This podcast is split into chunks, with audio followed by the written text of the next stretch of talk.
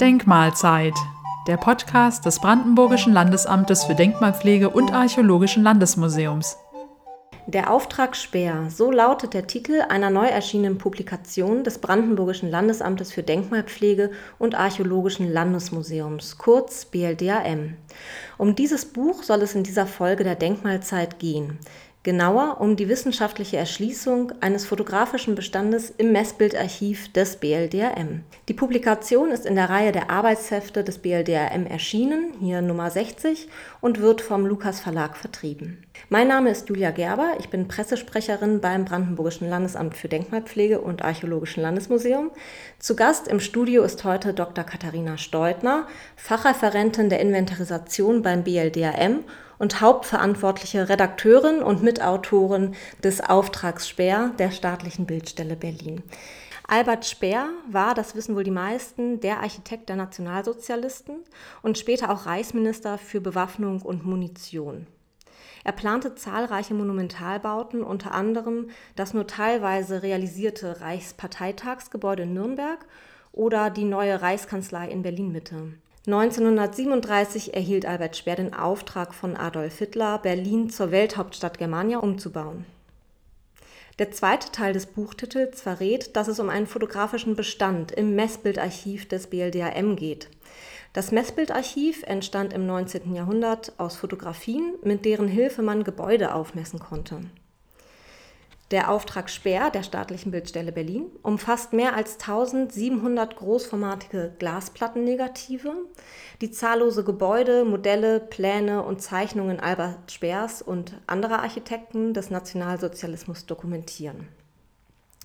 Liebe Frau Steutner, was genau ist das für ein Archiv und warum gibt es diese Bestände des, äh, des Auftrags Albert Speers der staatlichen Bildstelle Berlin jetzt bei uns im BLDAM?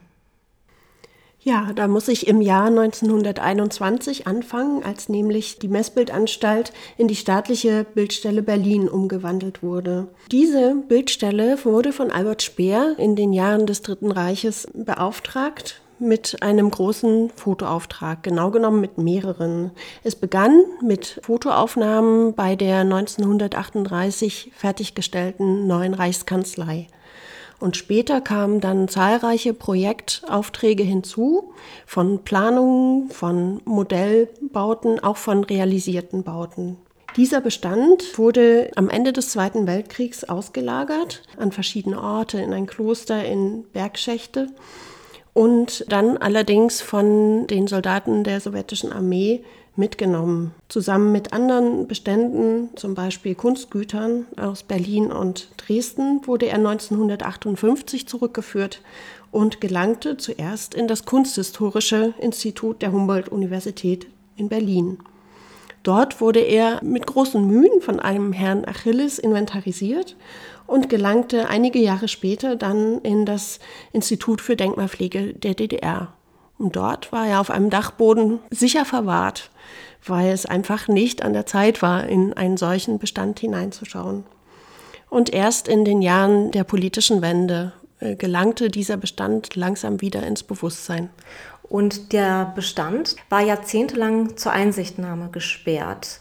Warum? Dieser Bestand wurde von vornherein durch den Auftrag Speer als etwas außerhalb des normalen Arbeitsgebietes der Bildstelle betrachtet, nämlich als Separatauftrag. Dazu gibt es ein Buch, und zwar eine sogenannte Sperrliste der staatlichen Bildstelle. Also es war nicht der einzige Separatauftrag. Es gab verschiedene Separatbestände.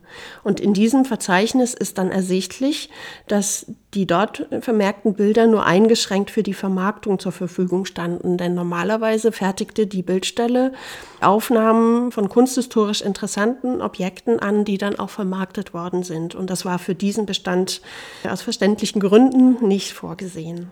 Und was genau meint jetzt der Auftrag Speer? Um welche Objekte handelt es sich da? Vielleicht können Sie ein, zwei Beispiele nennen. Der Auftrag Speer war ein sehr vielfältiger Bestand mit einem ganz großen äh, Übergewicht an Planungen und äh, Kartenwerken und äh, Pro Projekten in Berlin. Etwa 1300 Aufnahmen haben wir, die etwa Pläne und Modelle der Nord-Süd-Achse zeigen, eines Gesamtmodells, also eines Massemodells für Berlin. Der Nord-Süd-Achse folgen dann auch Planungen und Modelle für die Ost-West-Achse, etwa für den Bereich der alten Mitte mit dem Nikolaiviertel, einer Kunsthalle und der Museumsinsel, die nämlich auch um mehrere Gebäude erweitert werden sollte. Es gibt dabei auch Unterlagen verschiedener Wettbewerbe, zum Beispiel zu einem Reichsärztehaus oder auch zum Wettbewerb für eine Hochschulstadt, die in Richtung Spandau nicht weit vom Olympiagelände geplant war und die für uns ein doch an vielen Stellen auch sehr überraschender und neuer Bestand ist. Wir haben da fast 400 Aufnahmen von 46 teilnehmenden Büros, die dieses Gelände städtebaulich und dann auch in einzelnen Objekten genau überplant haben. Und Albert Speer war also nicht der einzige Architekt, aber der Leitende sozusagen. Er war einerseits der Leiter der Generalbauinspektion als Generalbauinspektor für die Reichshauptstadt, wie es hieß, aber er betrieb auch sein eigenes privates Büro weiter und das musste dann jetzt auch bei der Bearbeitung und dann für den Katalog zum Beispiel auch berücksichtigt werden, dass es Privatprojekte gab, für die er auch privat bezahlt wurde und dass er als Generalbauinspektor tätig war. Sie haben das Buch ja nicht alleine geschrieben, sondern es gibt zahlreiche Mitautoren, die sich allen unterschiedlichen äh, Themen widmen. Vielleicht können Sie ganz kurz als Vorschau auf das Buch sagen, welchen Komplexen Sie sich alles inhaltlich genähert haben und wer mitgewirkt hat. Ich habe bisher ja nur erzählt, dass es einen großen Berlin-Bestand gab, aber es gab darüber hinaus doch zahlreiche andere Themen und Objekte und Typologien so dass sich ja eine große Vielfalt ergeben hat, die ich nicht alleine hätte bearbeiten können oder wollen. Und ich habe eigentlich schon in, in der Zeit der ersten Recherche ja über den Tellerrand geschaut nach Wissenschaftlern und nach Institutionen, die kooperieren könnten, unter anderem an den Universitäten oder auch am Institut für Kunstgeschichte in München. Bei der Betrachtung der Negative sind mir ja sehr verschiedene Themenbereiche aufgefallen.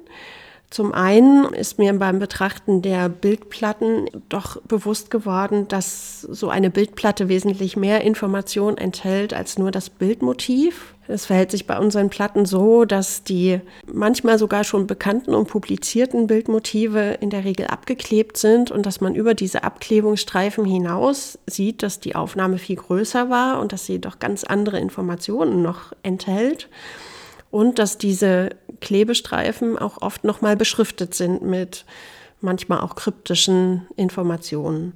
Außerdem gab es viele Spuren auf den Platten, also vor allen Dingen durch Retuschen. Dieses konnte ich nicht alles alleine entschlüsseln und habe mir da professionell Hilfe geholt von einer Fotografin, die zugleich Kunsthistorikerin ist. Und daraus haben wir ein Teilprojekt entwickelt, das uns auch das Bundesministerium für Bildung und Forschung nochmal zusätzlich gefördert hat. Und wir waren sehr dankbar, dass es das Projekt überhaupt auch unterstützt und gefördert hat. Und jedenfalls hat es uns auch ermöglicht, dass wir ein weiteres Teilprojekt eben zur Fototechnik auf den Weg bringen konnten. Daraus entstand dann auch ein Beitrag für äh, unsere Publikation von der Kunsthistorikerin und Fotografin Ulrike Kohl, Glasplatten Negative des Konvolutes Auftrag Speer unter der Lupe. Sie hat tatsächlich bei vielen Glasplatten genauer und auch durch eine Lupe hingeschaut.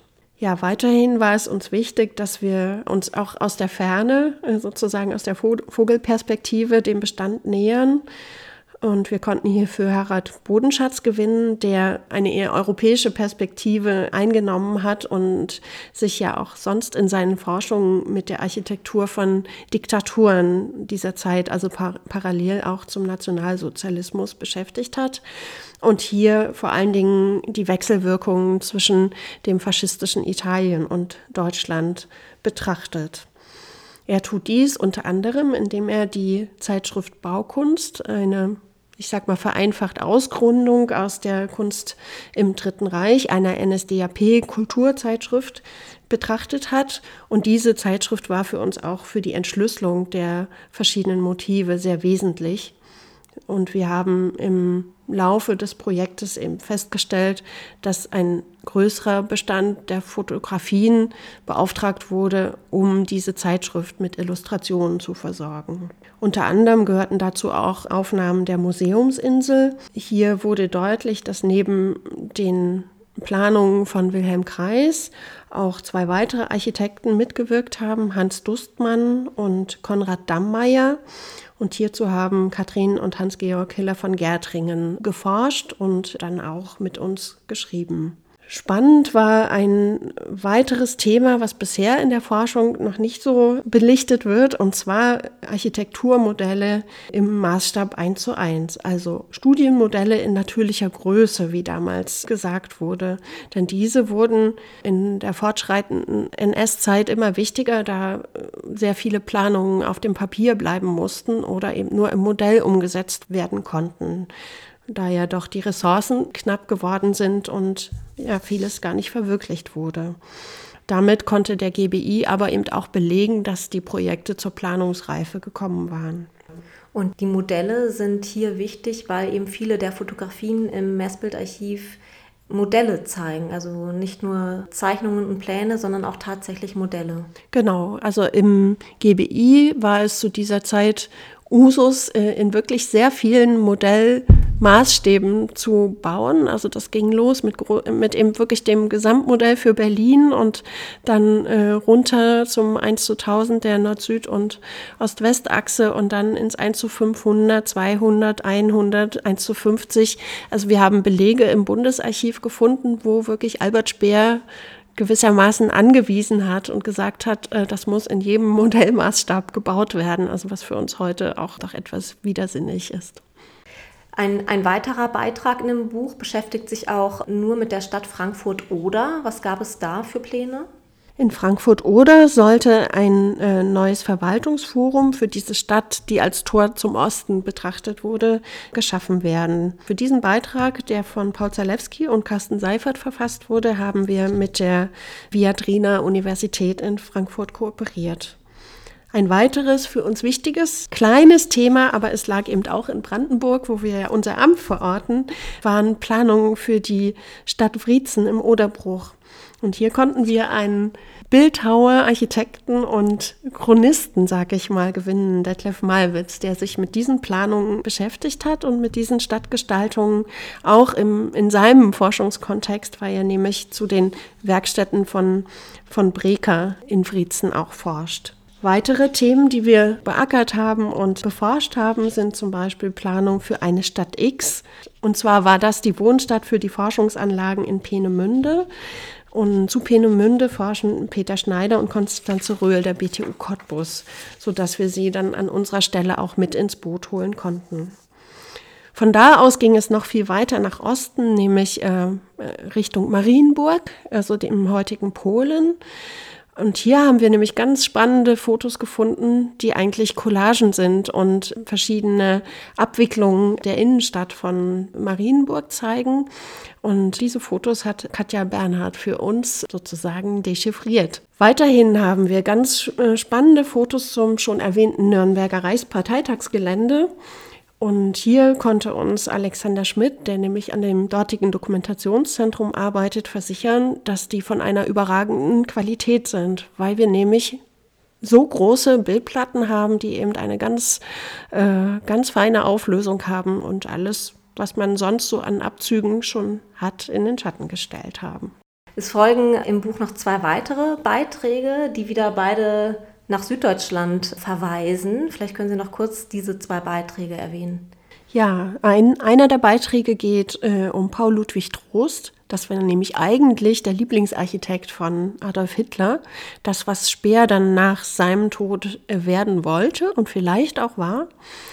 Und dieser Beitrag beschäftigt sich aber also als einziger äh, mit dem Interieur im Nationalsozialismus. Und zwar hat Timo Nüsslein zum Architekten Paul Ludwig Trost promoviert und hat sich auch damit beschäftigt, was das Besondere an der Innenraumgestaltung war. Und wir haben ein doch sehr spannendes Konvolut an Zeichnungen und auch teils aquarellierten Darstellungen, die, die Paul Ludwig Trost für verschiedenste Möbelentwürfe angefertigt hat.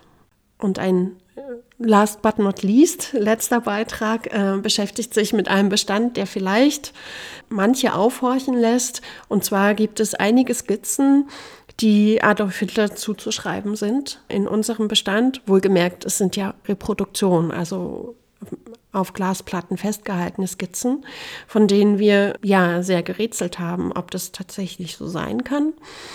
Und mit diesen Skizzen haben sich Forscher vom Zentralinstitut für Kunstgeschichte, Christian Fuhrmeister und Stefan Kling, sowie zwei holländische Kollegen beschäftigt, Jaap van den Born und Bart F.M. Droog. Das ist ja wirklich eine Fülle an Themen und auch an neuen Erkenntnissen, wie sich das so anhört. Welche Sensationsentdeckungen, wenn man das so nennen kann, welche Entdeckungen haben Sie gemacht, wo auch Sie überrascht waren?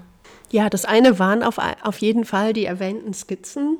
Zum anderen dieser große Bestand zur Hochschulstadt, der so jetzt in einem ganz neuen Kontext verortet und erforscht, weiter erforscht werden kann. Also wir haben das ich sag mal, erstmal eher auf, aufbereitet und geordnet, denn das ist auch nicht so einfach, da es zwei verschiedene Signatursysteme gab und das habe ich vorher noch nicht erzählt. Also bei der großen Wanderung dieser Platten da auch Listen und weitere Informationen zum Bestand damals verloren gegangen sind. Also man musste doch auch ganz viel Detektivarbeit leisten. Jedenfalls also dieser Bestand Hochschulstadt ist hochinteressant. Und was spannend auch weiterhin war zum Beispiel alles das, was Speer zum Klassizismus, der ihm sehr wichtig gewesen ist, gesammelt hat und fotografieren ließ und nicht nur fotografieren ließ. Beispielsweise haben wir Modelle von Planungen von Friedrich Gilly und von Karl Friedrich Schinkel. Von Gilly beispielsweise, ja, sein, sein berühmtestes Projekt, das Denkmal für Friedrich den Großen am Leipziger Platz in Berlin. Das hat Speer doch tatsächlich nachplanen lassen und in einem Plansatz mit Zeichnungen 1 zu 100 darstellen und dann auch als Modell bauen lassen. Und diese Aufnahmen haben wir. Der Plansatz an sich ist verschollen, sodass wir jetzt eben die Reproduktion davon auf den Glasplatten haben und wir haben auch die Fotos von den Modellen. Die Modelle haben sich auch nicht erhalten. Sie haben eben erwähnt, dass bei den Glasplatten Teile auch oder bestimmte Bildausschnitte abgeklebt waren. Und da sind auch weitere technische Details ans Licht gekommen. Wie war das Handling mit den Glasplatten selber und was haben Sie dann in der Arbeit mit diesen Objekten für Erkenntnisse gewinnen können? Ja, zunächst war es so, also das BMBF-Projekt gehört in die Linie eHeritage. Das heißt, es gibt eine Förderung, weil bisher analoge Informationen und Bilder digitalisiert werden sollen und dann auch über eine Datenbank öffentlich zugänglich werden sollen. Und die Glasplatten sind hochauflösend digitalisiert worden. Also das war so auch ein Hauptziel des, des Projektes. Nach dieser Digitalisierung hat man die Möglichkeit, sehr genau die Details anzusehen.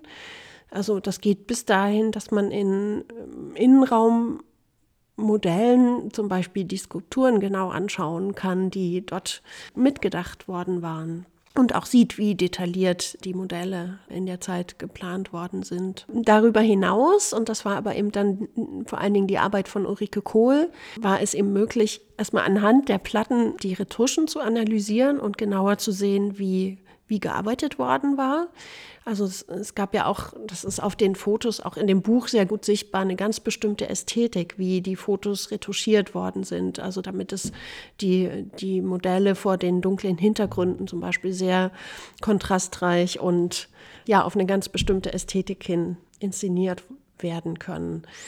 Also das, das war auf jeden Fall also daran ablesbar. Zum anderen gewinnt man eine Menge technische Informationen, wenn man die Beschriftungen auf den Abklebestreifen sieht. Also da war es dann auch tatsächlich möglich zu sehen, die und die Filmmaterialien wurden verwendet, die und die Objektive mit verschiedenen Parametern wurden verwendet. Manchmal standen sogar Datierungen drauf und auch manchmal Initialien, von denen wir dann annehmen, wenn der Dr. W stand, dass das Speers Mitarbeiter Rudolf Wolters war oder ES stand, dass es eine Fotografin Elisabeth Sorge gewesen ist. In der Regel kann man aber die Lichtbildner und Fotografen also Lichtbildner wurden die genannt, die eher die Reproduktionen herstellten.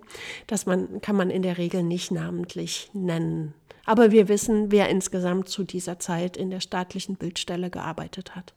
Und bei all diesen zahlreichen Erkenntnissen und neuen Aspekten, in die man weiter forschen könnte, was würden Sie sagen, wo lohnt es sich noch weiter zu graben? Wo ergeben sich neue Forschungsansätze?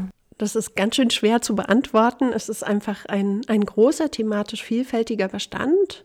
Also auf jeden Fall, wie schon gesagt, an der Hochschulstadt Berlin. Also weil der Wettbewerb doch auch so das Who is Who der damaligen Architektenschaft vereint und man auch, ja, fündig wird bei vielen Architekten, die dann in der Nachkriegszeit doch an vielen Orten prägend tätig waren.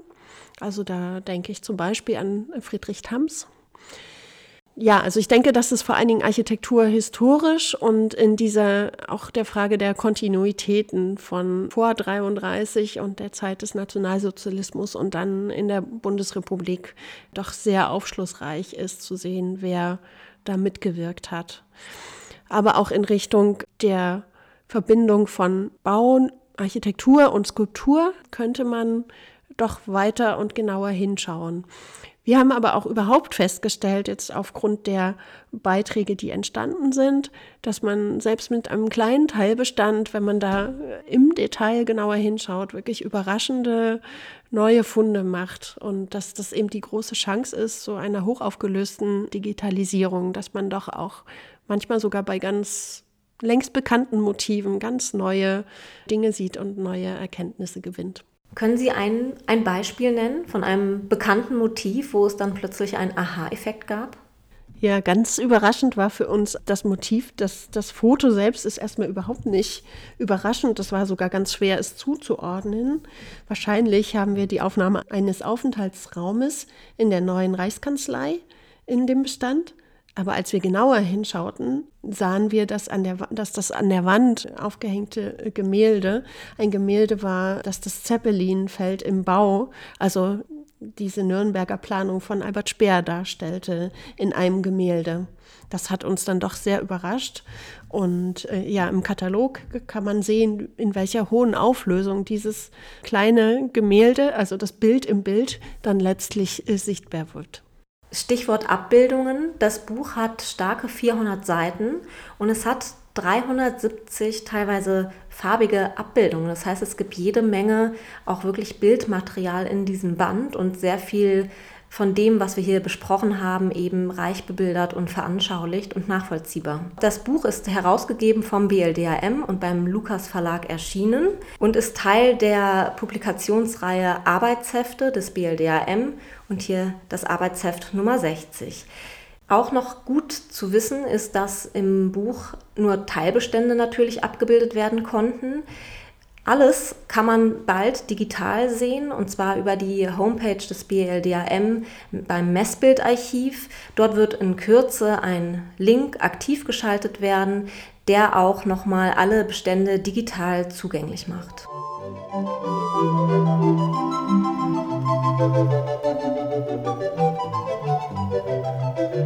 Musik